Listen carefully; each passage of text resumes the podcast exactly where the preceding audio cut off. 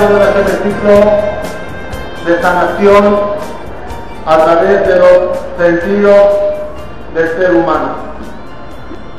Como introducción quisiera un poquito hablar de lo que es el ser humano y de qué forma Kadosh Baruj le diseñó.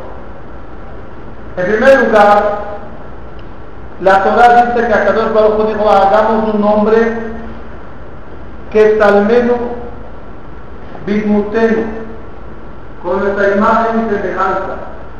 Es decir, que algo en nosotros se parece al Creador. Habrá que saber qué. La anatomía del cuerpo humano, la forma que Hashem nos hizo, es muy interesante. Si quisiéramos dividir el cuerpo en dos partes, sería cerebro y cuerpo. ¿Por qué así? Porque el cerebro es la base de control de todo el cuerpo. Y de ahí salen las órdenes a cualquier parte y músculo del cuerpo cómo y cuándo mover.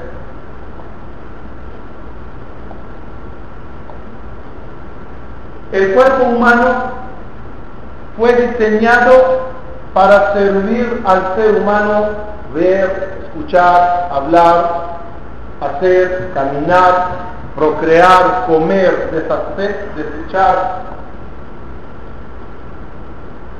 Pero sin una base de control sana que es la mente, toda esta maravilla del cuerpo no sirve para nada. Y lo aleno, lo aleno. Una falla pequeña en el cerebro y todo el cuerpo se desfigura, no funciona. Y no estamos hablando de daños grandes en el cerebro. Mínimos y chiquitos son muy peligrosos para el sistema del ser humano. El cerebro está puesto en una caja fuerte llamado el cráneo, en la cabeza. De alguna forma, el cerebro está desconectado del mundo exterior. Y tiene solo unos caminos para recibir la información, la foto, la ambiente externa. Y esos son los cinco sentidos. A mi cerebro llegará la información por medio de los sentidos. Ejemplo, si cierro los ojos, mi cerebro no verá quién está enfrente. Cuando abro los ojos, capto la imagen, la meto por los ojos a mi cerebro y entonces mi cerebro sabe que quién está aquí afuera. Cuando alguien habla y yo tapo, el canal del oído, del, audio, del audio, mi cerebro no sabrá qué se está hablando, qué se está diciendo, cuando abro el canal de los oídos, uno habla y su palabra por medio del tímpano que hace pulsos llega a mi cerebro y así escucho qué está diciendo fulano mengano. Igual sucede con el sabor cuando como y quiero saber si lo que estoy metiendo es rico o no, sabroso o no, lo, pruebo y de nuevo con pulsos que están en las lenguas llega mi cerebro y siento el placer de la comida o la amargura o lo agrio o dulce que es. El olfato también es un canal para llegar al cerebro. Huelo las cosas, huelo lo rico, huelo un perfume, huelo un olor malo y sé que hay algo aquí no de balde puso Dios en la nariz encima de la boca, porque cuando uno come, antes que lo mete, lo olfatea. Y si está mal, se huele y ya no se mete a la boca. Y por último, el quinto sentido es el tacto, aunque tiene ojos, oídos, nariz y boca. Podré tocar cosas y ondas que llegarán desde mis células de los dedos y, el, sistema nervioso hasta mi cerebro, podré captar que estoy tocando algo frío, caliente, metal, grande, chico, etc. Por medio de los cinco sentidos, mi cerebro captará el mundo exterior. Respecto al sexto sentido, algún día hablaremos de cómo se desarrolla el sexto sentido, no tiene que ver en este sitio. Total, quizás, quizás le tocaremos en la última conferencia de... Ok, os voy a explicar el ciclo. El ciclo va a ser sanar el cerebro. Si toda mi vida depende de mi cerebro, mis actitudes, mi forma de pensar, mi depresión, mi alegría, ¿de dónde proviene todo eso? Uno que está alegre, ¿de dónde sale la alegría? Uno que está triste, ¿a dónde está la tristeza? Uno que entró en depresión, uno que es miedoso, uno que tiene autoestima alta, todo eso ¿a dónde está? El cerebro. Aquí está todo. No de balde, en hebreo se dice cerebro, Moa. Y Moa, dijimos una vez aquí, lo repetimos, Moa son las iniciales Mavet de Jaim. La muerte y la vida dependen de su cerebro. Gente con mente sana, no importa qué tanto tenga en la vida, ya no importa qué tanto bienes económicos, etcétera, tendrá, viven bien y alegres. Gente con mente negativa viven mal, aunque tendrán el bien más grande del mundo. Todo está aquí en el cerebro. ¿Cuánta gente que no supieron sanar el cerebro? No supieron cuidar el cerebro. Se hicieron un daño tan grande a la vida de ellos que aunque tienen todo lo que soñaría cualquier persona en el mundo tener, lo tienen, pero sonrisa en la cara no verás. Alegría en la vida no verás. Y es triste, y todo el problema está en el madre de Jaín, en el Moab del ser humano. Por lo tanto, si quisiéramos de alguna forma sanar y reparar lo que es la vida, tendríamos que llegar a la base de control y de alguna forma hacer un masaje, de sanación al cerebro para poder reparar esos daños y tener unos mensajes positivos para la vida. ¿Cómo llegaremos al cerebro? ¿Cómo llegaremos al cerebro para repararle? Sin operaciones, ni rayo láser, ni golpes en la cabeza. ¿Cómo llegaremos? Dijimos que tenemos cinco sentidos, que son cinco canales para llegar al cerebro. En este ciclo Vamos a usar los sentidos para llegar al cerebro. Hoy, por ejemplo, nos tocará grafoterapia, que es con la escritura, que hace alusión al tacto. Tendremos aromaterapia, que es por los olores. Tenemos el nombre de la no del correcto, ahora suma, que es ver colores para sanar el cerebro hay listoterapia por la boca. Vamos a ver todos los sentidos, cómo llegamos al cerebro para ir reparándole y curándole. Hoy comenzaremos con la grafoterapia, para llegar a conocer mis defectos que provienen de mi cerebro, cuáles son y cómo los logro reparar. Que Hashem nos ayude que las cosas en este ciclo maravilloso salgan bien, que sean entendibles, que sean amenas y preguntas con mucho gusto después de la clase podemos escuchar. Comenzaremos de Hashem con lo que es grafoterapia. Para que yo conozca mi cerebro,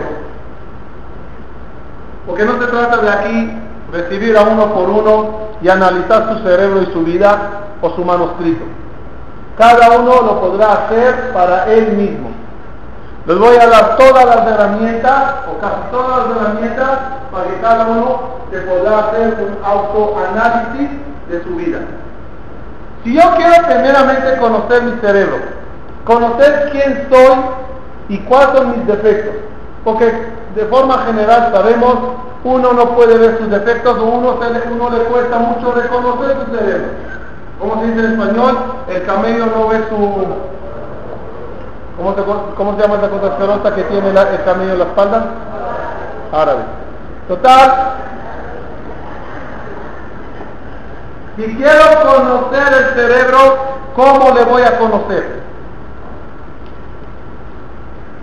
Una persona se manifiesta. Si yo quiero saber qué opina, qué anda en su cabeza, qué cualidades y defectos posee, ¿cómo lo puedo saber? Analizo cosas que salen de ti, las evalúo y sé que tienes adentro. El cerebro se manifiesta, anoten estas tres palabras, Makshabat, Dibur y Maase. El cerebro se manifiesta con pensamiento, hablar y hecho. Ejemplo, empieza. Makshabat, una persona, como dijo dice Jajamín, donde piensas, ahí estás. Hay gente que todo el día anda pensando en ciertas cosas. Uno pensará en qué maravilloso sería terminar un libro de Gemara El otro pensará cuando ya llega la hora del antro. El otro pensará cuando ya consigo una copita más. Cada uno, el pensamiento que se le va desarrollando, demuestra qué es lo que tiene en el cerebro, es obvio. Más que eso, los sueños que uno tiene. Los sueños son una manifestación los sueños que son productos de la imaginación y no mensajes.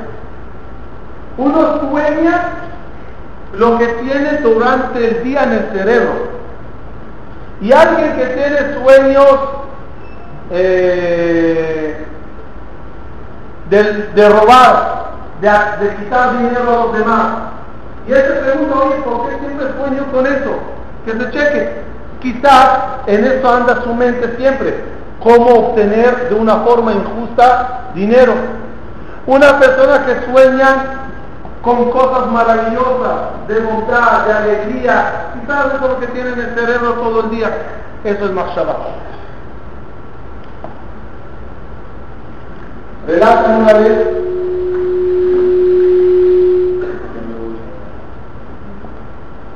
una vez para de Sara Bat Ustedes saben que relatan sobre Shlomo Amelech, que era el hombre más sabio que conoció la historia y uno de las claves de Shlomo Amelech en sus juicios, que lograba tener tanto éxito, es que, con su llegaba al cerebro de la gente. Shlomo Amelech pidió permiso a Jajamín juzgar sin testigos no necesito acusadores, defensores, testigos, firmas, cartas, no necesito a nada. Ponme la persona enfrente mía y yo le diré todo. ¿Cómo? Shlomo Amelech agarraba palabritas, agarraba gestos, formas de expresar y ya sabía la verdad. Porque el cerebro se manifestaba y ni el Señor se daba cuenta lo que el cerebro de él delataba. Una vez que vinieron tres personas delante de Shlomo Amelech, tres socios, y le dicen, Shlomo, rey, tuvimos un problema serio entre nosotros tres. Escondimos un dinero de negocios que ganamos. Solo uno de los tres sabe a dónde está. Es decir, todos nosotros sabemos a dónde está. El dinero desapareció del lugar del escondite. Por lo tanto, no hay duda que uno de los tres es el ladrón. Vinimos ante ti, Señor Rey, que nos digas quién es. ¿Qué hizo como Amélez? Me disculpan, estoy un poco ocupado en un juicio en la otra sala. No tengo tiempo para ustedes. Decepcionados, se voltea como Amélez otra vez y los dice, pero ¿saben qué? ¿Por qué no me ayudan con el, el caso que tengo en la otra sala? Se trata de lo siguiente. Una muchacha, una jovencita, andaba con un joven y le prometió que se casaría con él. Pasaron los años y ya no quiso casarse con él, quiso casarse con otro. Fue al joven y le dice, por favor joven, perdona mi promesa, quiero casarme con otro.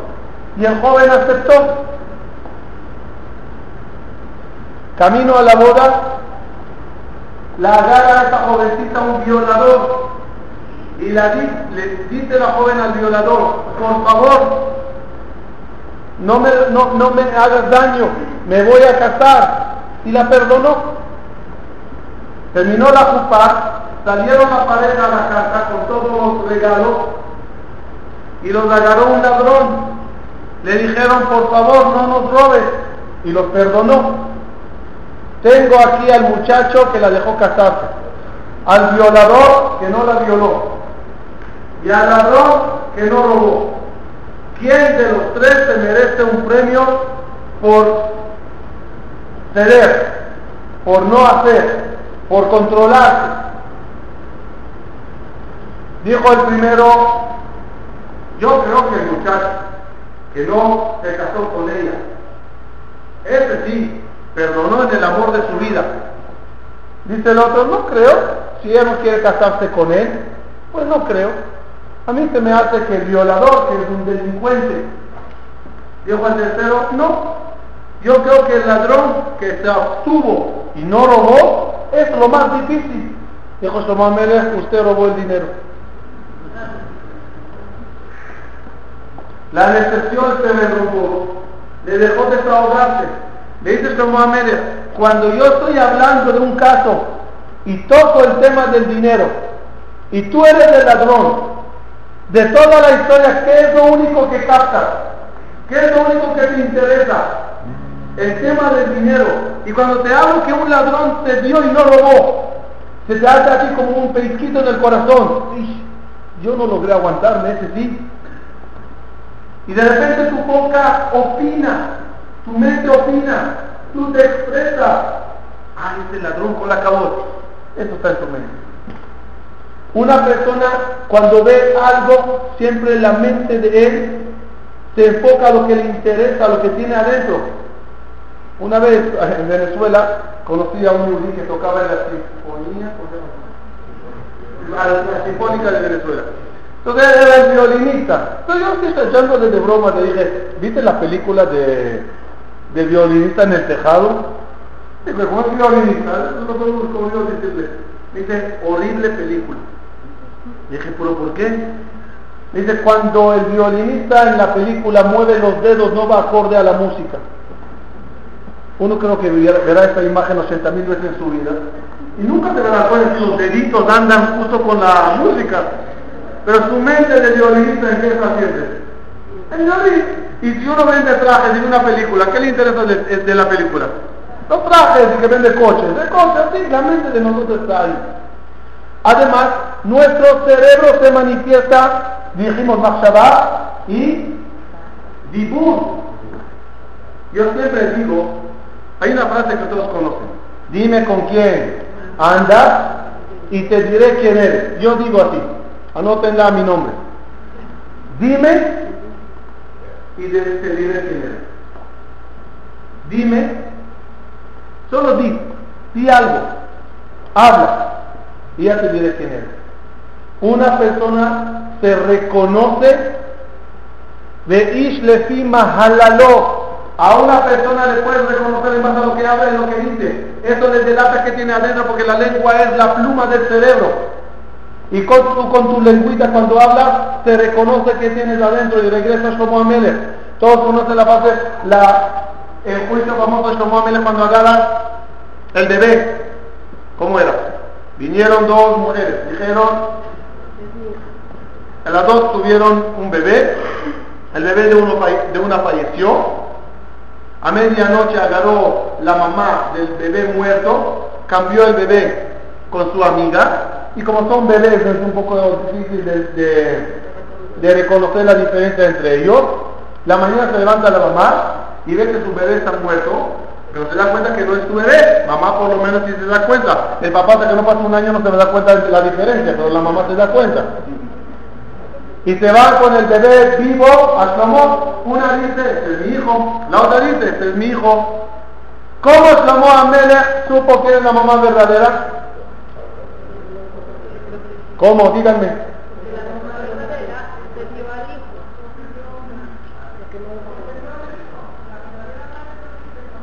No. Lo que saben ustedes de lo que yo sabía siempre. ¿Cómo? ¿Partiéndole? No. ¿No vieron la película o qué? ok.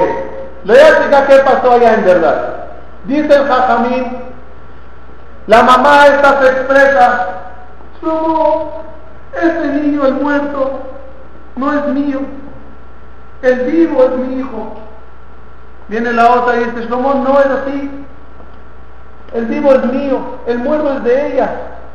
Dice Shlomo Amelech a los jajamín que están detrás. Dijimos a Shlomo Shlomo decía, no necesito testigo, no necesito nada. Que hable nada más, dime y te diré quién eres. Dijo Shlomo Jajamín, esta es la mamá de la derecha. Dijo Juan, está exagerado. ¿O cómo? Todavía, todavía no escuchaste nada, apenas dijo Shlomo Melech a los Jajamín, ¿no me creen que esta es la mamá? Miren, miren. Agarra al bebé, agarra el cuchillo y dice, ok, le vamos a picar en dos. Y entonces salta la mamá verdadera y dice, no, no, no le mates.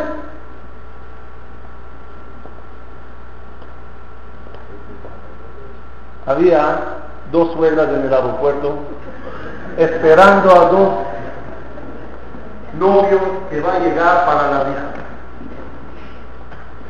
Emocionadas, mandaron dos novios para que salgan con las hijas que querían conocerlos. Total, uno de los dos perdió el vuelo. Llegó uno nada más. En el aeropuerto empezaron las dos a pelear. Este para mi hija. No, no, no, no. Este para mi hija. El tuyo que, el que perdió el vuelo. No, el tuyo es que fueron a bajar con el, con el muchacho. Este es mi jatán. No, este es para mi hija. Dijo el rabino, tranquilos, ¿qué hace que se hace? Agarró un cuchillo y dijo, le voy a picar por la mitad. Una que ya conocía la historia de Shlomo dijo, no, rabino, no le hagas, no le mates. Y la otra decía, pícale, pícale por la mitad. Dijo Shlomo usted la suegra verdadera.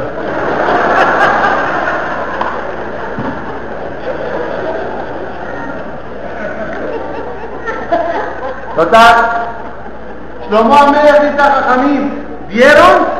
¿Vieron como la mamá verdadera saltó y dijo que no le matemos? Te dije que es la mamá verdadera. La prueba del cuchillo para quién era?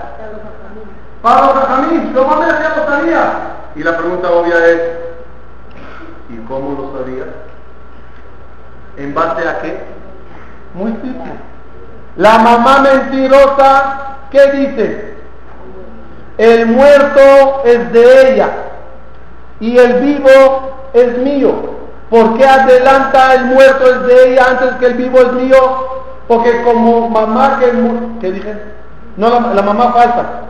La mamá falsa, ¿qué dice? Ella, ella lo único que quiere es deshacerse del niño. El orden de los hechos, ¿cómo era? El niño de ella estaba muerto, se, deshizo de ella y agarró al vivo. Cuando se expresó, ¿qué dijo?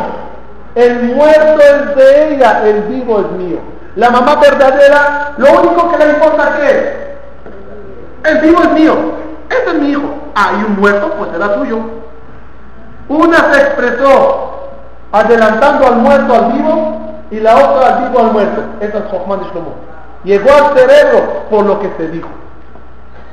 El cerebro se manifiesta y el sabio podrá captar qué está pasando adentro. Jaja, la gana de pesa. Jaja, Maú Omer. Rasha, Maú Omer. ¿Cómo de, de, de, al Jajam? ¿Cómo conocerás al Jajam? Maú Omer. ¿Qué es lo que dice? Rasha, Maú Omer. ¿Cómo sabes que es Rasha? Escucha qué está diciendo. Esto es Mashallah Dibu. Pero la forma más increíble de manifestarse el cerebro es a través de Mase. Y hoy hablaremos de uno de los típicos Mase, que es la escritura. Mase en general, una persona entra a una casa y veo cómo la señora o el señor de la casa arregló o decoró la casa, ya puedes entender qué clase de persona es. Hay gente que les gusta ese tipo de decoración hay gente que usa otro tipo. Si vemos una casa balagán, balagán, todo babón, todo así, sabemos que es casa de solteros. Si vemos que están así, colores así, diseños, o pinturas, pinturas, ¿no? ¿Conoce la gente que analizan pinturas? Ve la pintura y te dice, este señor cuando pintó se nota que estaba en una depresión muy fuerte, mira cómo lo hizo, mira los colores, mira la sombra, mira el ángulo, mira... Señor, Señor simplemente pintó, no, en tu obra se ve todos los sentimientos que tenías en ese momento. En una galería andaba una pareja y de repente la señora dice, qué cuadro tan horrible. Dijo María, muévete de un espejo. ok, Así que el cerebro de nosotros se manifiesta con estas tres canales, estos tres canales, y Maase. Vamos a entender por qué en mi, escritura está mi esencia. Porque aparentemente cuando yo escribo, ya hablamos una vez los que estaban hace tiempo de dos tres años, un ciclo de grafología. Hoy quiero dar una sola probadita de este ciclo para llegar rápido a grafoterapia. Porque cuando uno escribe está su esencia y sus cualidades y su enojo y su depresión y su alegría y su forma de ser en la escritura? ¿A dónde está eso insinuado primeramente? A Kadosh Baruj ¿cuál es la primera palabra que escribió Dios? No, Bereshit la escribió Moshe. Dios le dijo a Moshe, escribe, Bereshit. Lo que escribió Dios, Dios, Él mismo.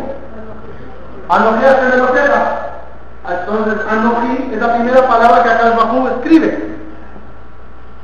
¿Qué es Anoji?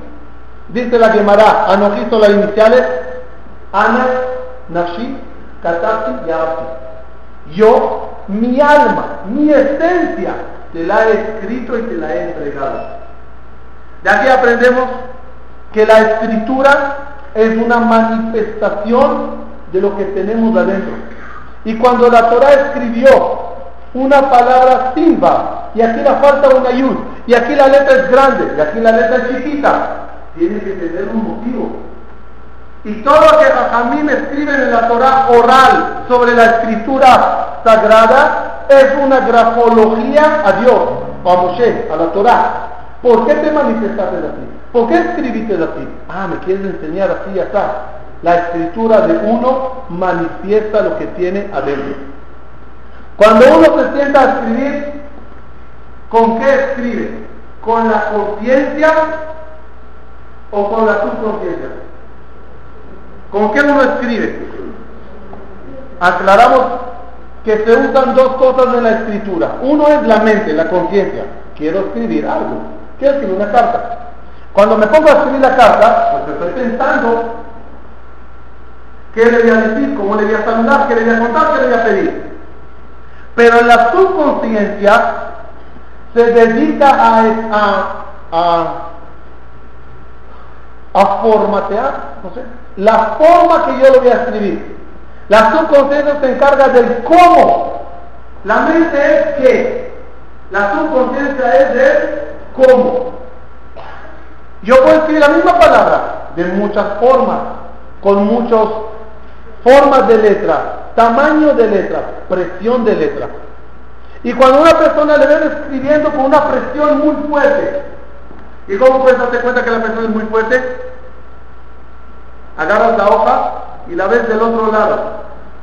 Si está sobre, ¿cómo se llama? Como grabado, ¿no? Muy marcado, quiere decir que esa persona escribió con mucha presión.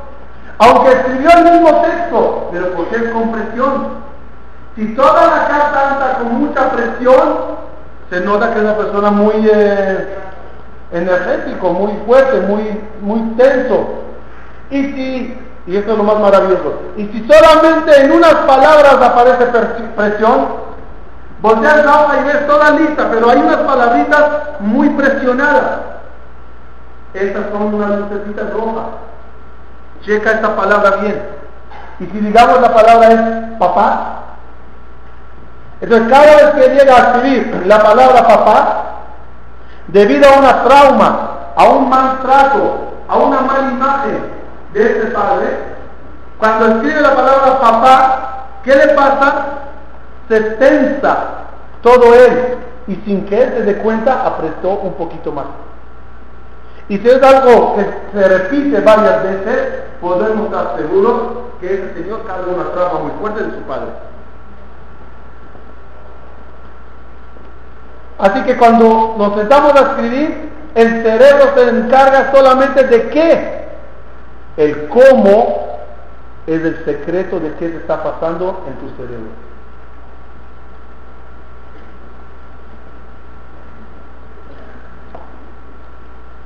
Ejemplo, vamos a ver unos ejemplos rápidos.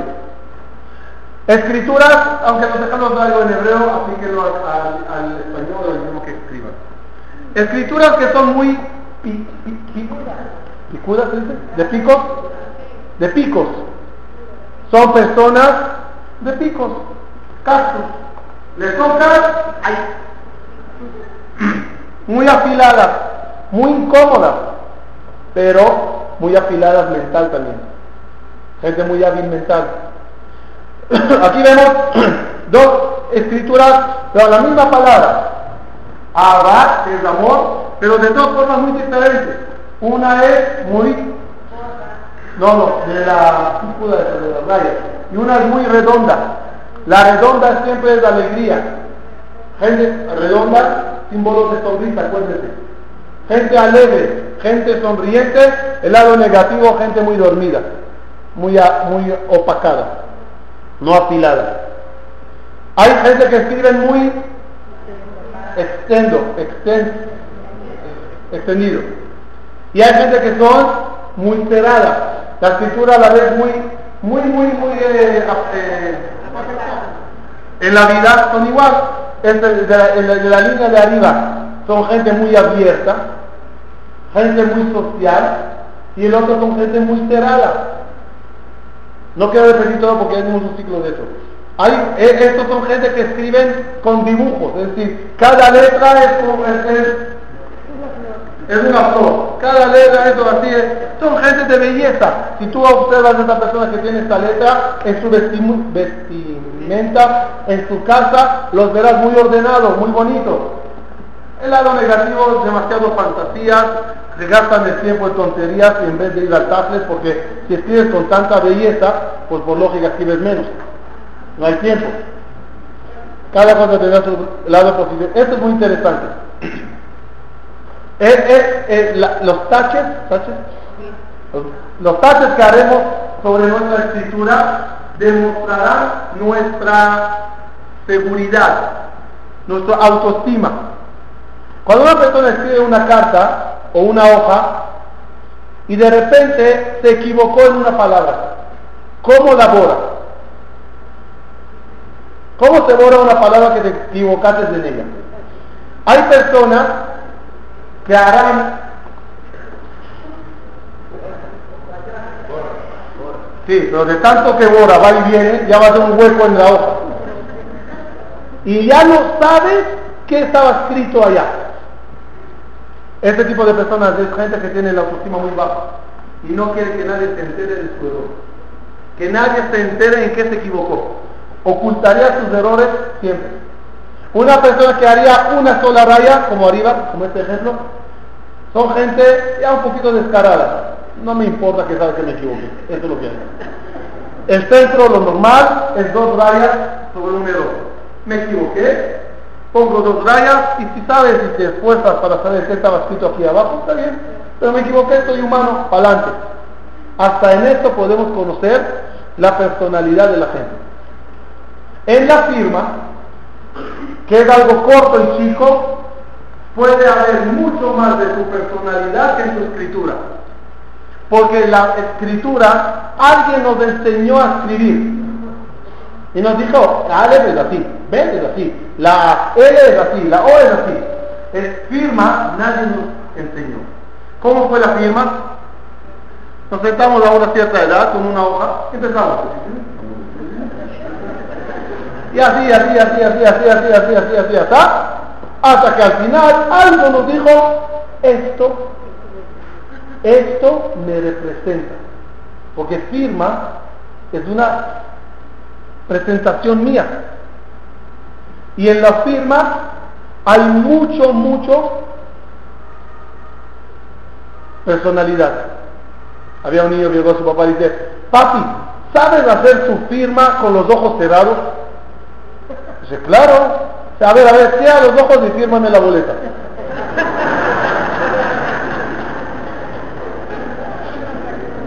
Vamos a ver, por ejemplo, rapidito unos, ejemplos de firma. Personas que son líderes y fuertes y buenos, siempre firman y al final una raya que corre desde el final de la palabra hasta adelante como un tren que jala a vagones, líderes políticos, como ven aquí. La firma finaliza y síganme todos. Pueden ser también líderes espirituales, la firma de la abogacía y usted así. Siempre son líderes grandes, tienen este, este, este, tipo de firma. Goín también, vemos la firma de Napoleón, aquí arriba, esta de Napoleón, esta de Fidel Castro. Otra cosa, letras que tiran mucho para arriba. Letras que tiran hacia arriba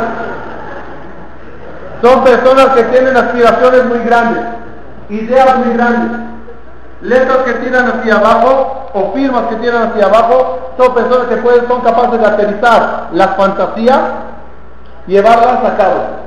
Aquí ven la firma de Beethoven y Mozart, como al final de la firma algo va hacia abajo, es decir, pensar, fantasear y aterrizar. Personas que los vean con escritura muy arriba y firmas así arriba, son gente que vuelan mucho en el aire, pero no aterrizan. Ok, esto ya parece de contracciones antes de...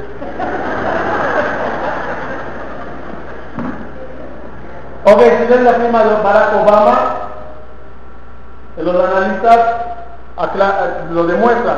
Muchas fantasías, poca, poca realidad. Esto es muy interesante, es la firma de Shemoves de Hitler. Miren algo interesante en esta firma, a ver si se ve mejor en la otra. Ok, empezaré con esta y, pasaremos a esta. Aquí, si logran verlo, aunque no está bien, miren la firma en el año 1906. Esto demuestra cómo cambia la firma de uno mientras él va cambiando su vida.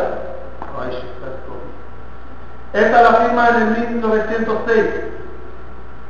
1908. Miren cómo va cambiando. En el año 1925 empieza a tener su firma oficial, final. En 1929 se hace más grande la firma y con un forma de latigazo, pero con aspiraciones y todo aterrizado hasta lo más abajo. Las ideas que él tenía eran locas, ahí había que llevarlas a cabo. 1900, vamos a ver la ahorita. Miren cómo va la firma cada vez haciéndose más picuda, lo que hablamos de picos, más tensa de nervios y más aterrizada hacia abajo. Esto demuestra la personalidad de uno cómo va cambiando. Un punto más sobre la, firma. Hay gente que termina de firmar y pone el punto. ¿Qué significa el punto en la firma? Es como uno habla. Vas a hacer así, así, así. Punto. No hay derecho a opinar. No puedes decir nada. Por eso mi suegra, su firma es punto. No hay nada, ni nombre ni apellido. Punto. Todo. Seguimos. Ok. Hasta aquí era grafología, ahorita la grafoterapia. Esa es la parte más interesante. El cerebro, dijimos, se manifestó. Y yo a través de tu escritura o tu firma podré saber qué anda en tu cerebro. ¿Cuál es tu personalidad? Y si yo veo la escritura nervio y veo la escritura fantasía, o veo la, en la escritura perder el tiempo en belleza, todas esas cosas tienen que ser reparadas. Y esa es la parte más importante, porque no vinimos al mundo para ser defectuosos, decía la gente, acéptame como soy. Sino vinimos al mundo, le taquen esta midot, repararlo. ¿Cómo logro reparar? Soy nervioso, soy tímido, soy muy cerrado. Sí, mi escritura lo manifiesta, no te lo niego. Ok, no quería que sepas que soy muy cerrado y lo viste de mi firma, lo viste de mi escritura. Pero ¿qué quieres? Soy así. No estoy cómodo con eso. No me gusta que soy muy, que soy muy eh, eh, enojado. No me gusta que soy muy abierto. Pero ¿qué quieres que haga? Así soy. Aquí viene el secreto, y a saltar esta parte que es un poco profunda, cabalística, vamos a ir directamente a lo que es llegar al cerebro. Aquí viene el secreto. Un minuto, esta no es la foto que quería ahora.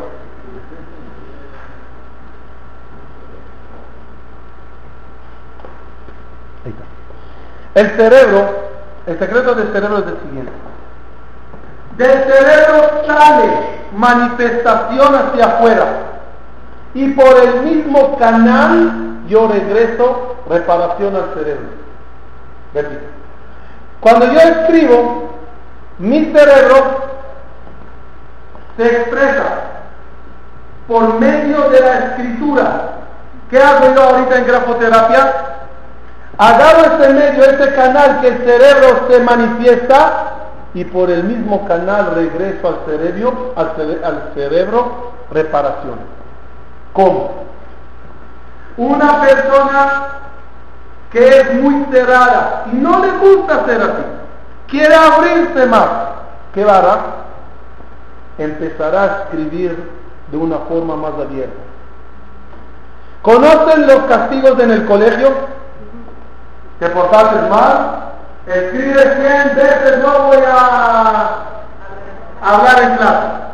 ¿Cuál era la idea de esos castigos? Mucha gente no entendía, creía, es un castigo para, manifestar al niño, punto. No, estos castigos se llaman grafoterapia. Cuando tú vas escribiendo, escribiendo, escribiendo, no voy a molestar en clase, no voy a pegar a mis amigos, no voy a decir palabras feas. Y lo repites y lo repites y lo repites. Por medio de la escritura que haces, lo penetras a tu cerebro. Y entonces el cerebro empieza a cambiar. La, la clave de grafoterapia es, vete cambiando tu escritura. Vete escribiendo de una forma diferente. Hasta que el cerebro se repare a través de esa terapia que le estarás dando. Porque le estarás convenciendo al cerebro, quiero ser más tranquilo. No escribiré tan fuerte, leve, leve, despacio, despacio. Y vas entrenando el cerebro para que se vaya tranquilizando. Personas que no, no tienen aspiraciones en la vida, no aspiran a nada Empezar a escribir con letras altas, especialmente la letra Lamed. ¿Saben que la letra Lamed, la, letra Lamed es un secreto maravilloso para tener aspiración. La letra Lamed, su cabeza es como un mirador, como un telescopio de una, de una, de un submarino para ver hacia el horizonte. Es letra de aspiración. Y si eres una persona de muchísima aspiración, pero cero eh, acción, cero de aterrizarlo hacia la vida, entonces esta persona tiene que empezar a escribir letras que bajan hacia abajo. Hablando de gente nerviosa, ¿conocen a este tipo? Hay gente que no sabe controlarse en la vida. Y cada cosa, la más chiquita que nos falle en la vida, nos alterará, como lo llamaríamos gente de mecha corta. El Señor simplemente intenta imprimir una hoja. Una vez más.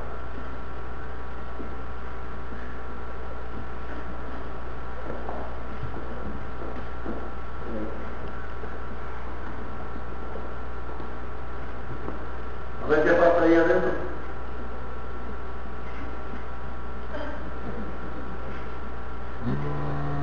Pero cuando lo regresa le pide un regalito.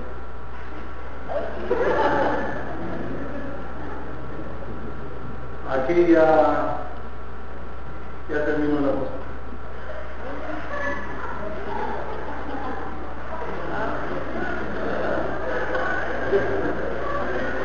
Esto con la cámara de seguridad de la oficina, es real.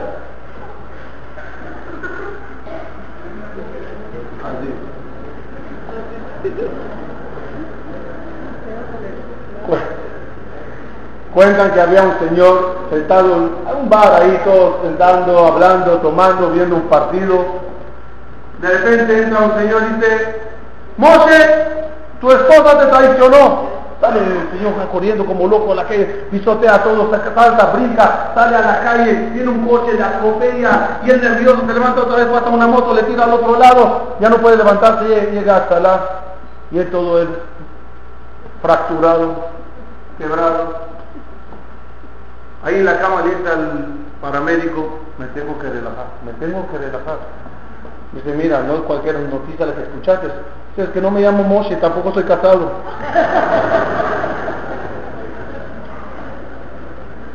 ok, para finalizar, cada uno que quiera reparar sus cosas, ir buscando las escrituras correctas, analiza lamentablemente, que quede claro, lamentablemente hoy en día ya no escribimos, muy poca gente escribe, con el Messenger, con la computadora, con el Blackboard, con todas esas cosas, todo, ya no hay sentarse a escribir, a hacer obras, para hacer obras, para saber cómo desahogar tu cerebro, cómo conocerte en una hoja y cómo regresar al cerebro. Siéntanse a escribir ideas, pensamientos, resumen de clase, diálogos, cartas, y escríbanlo justo, no como quiere tu cerebro escribir, como necesitas escribir. Detecta los problemas que tienes en la vida y empieza a escribirlos de otra forma. Si detectas que hay en tu vida problemas de autoestima, y por eso la escritura es chiquita, chiquita, que nadie sepa quién soy. Agrándala. Y si tu escritura es muy grande, manifestándose así, pavoreal, pues Señor, un poquito modestia aparte, o pasa tu argentinillo, a escribir normal, así. Cada persona tiene que buscar en qué falla para mejorarlo, para hacer de nuestra vida una vida bonita. Y la grafoterapia es una de las formas. ¿Saben? Por eso quiero ir finalizando. Está escrito en la Torah que Moshe Rabbenu escribió la palabra Vaikra. ¿Y cómo escribió la Aleph? La Aleph de Vaikra chiquita. Pregunta a Jamín, ¿para qué escribió la Aleph chiquita? ¿Cuál es la respuesta? Es por modestia, que parezca Vaike. Como que casualmente Dios me habló. No soy nadie para que Dios me llame. Y yo os pregunto, si tú escribes la Torah, la Aleph chiquita, para enseñar que eres humilde, entonces ¿qué eres? Orgulloso. Porque si tú, si tú manifiestas a todos que eres humilde, ¿es lo que se llama? Eso se llama orgullo. ¿Qué viene Moshe Rabbeinu escribe una Aleph chiquita? Para manifestar humildad. Si manifiestas humildad, eres, eres orgulloso, porque quieres que todos sepan que eres humilde. La respuesta cuál es?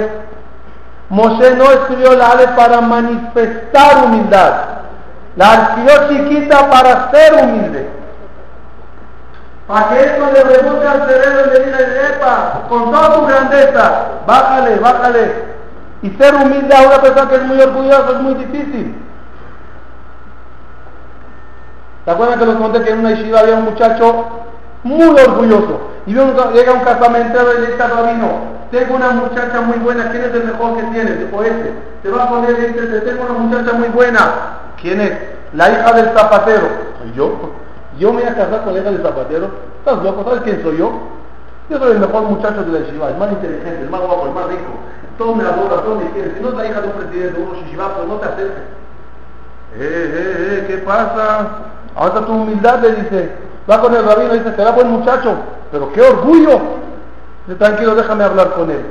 Regresa en unos meses. El rabino se sienta con él todos los días, humildad, humildad, humildad, humildad, ser orgullo, no es bueno el orgullo.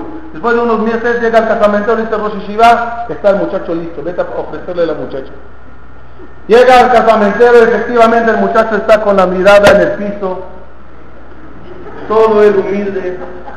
Le dice al casamentero, hola, vine a presentarle a una, una muchacha. ¿Quién soy yo? Polvo y ceniza. ¿Quién soy yo? Dice, no, no, tranquilo, es una muchacha muy buena. ¿De quién es? A, a ver, ¿quién me va a hacer el favor para casarse conmigo? Dice, mira, se trata de la hija del zapatero levanta la vista y ve que es el mismo casamentero. Le dice el muchacho, usted sabe que usted es un tonto, ¿no? Dice, ¿yo por qué? ¿Por qué no piensa con la cabeza, señor? Hace unos tres meses que viniste para ofrecérmela, cuando esta época que yo era defectuoso, siendo orgulloso, te dije que no la quiero. Ahora que soy perfecto, siendo humilde, cambiar cualidades es difícil. Y una de las formas maravillosas es la grafoterapia. Escribir bonito y justo lo contrario de mis defectos, el cerebro empezará a recibir pulsos de bondad, de humildad, de, de, ser persona tranquila y con favor de Dios logremos reparar este cerebro a través de la grafoterapia y la semana que viene que tenemos, ¿qué es la semana que viene? De colores. Ah, la semana que viene es la conferencia de colores. Cómo ir sanando el, cerebro a través de colores de la vestimenta y colores de la casa y colores de los alimentos que comamos. La semana que viene los espero, mucho gusto, muchas gracias, hasta luego.